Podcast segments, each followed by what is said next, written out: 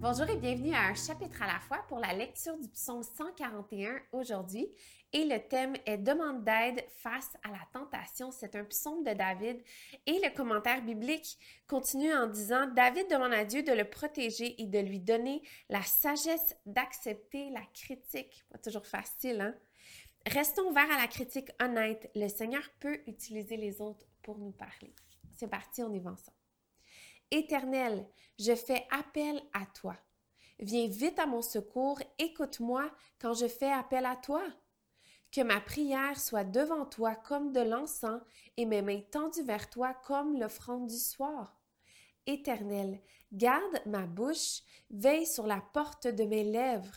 Ne permets pas que mon cœur se livre au mal, à des actions coupables avec les hommes qui commettent l'injustice que je ne prenne aucune part à leur festin. Si le juste me frappe, c'est une faveur. S'il me corrige, c'est de l'huile sur ma tête. Elle ne s'y refusera pas, mais je continuerai de prier face à leur méchanceté.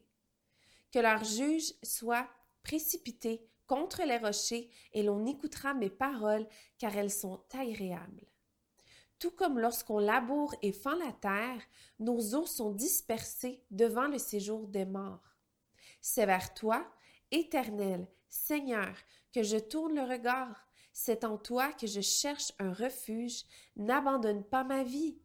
Garde-moi du piège qu'ils me tendent, des embuscades de ceux qui commettent l'injustice. Que les méchants tombent dans leur filet et que moi-même, pendant ce temps, j'y échappe. Merci d'avoir été là. On se retrouve demain.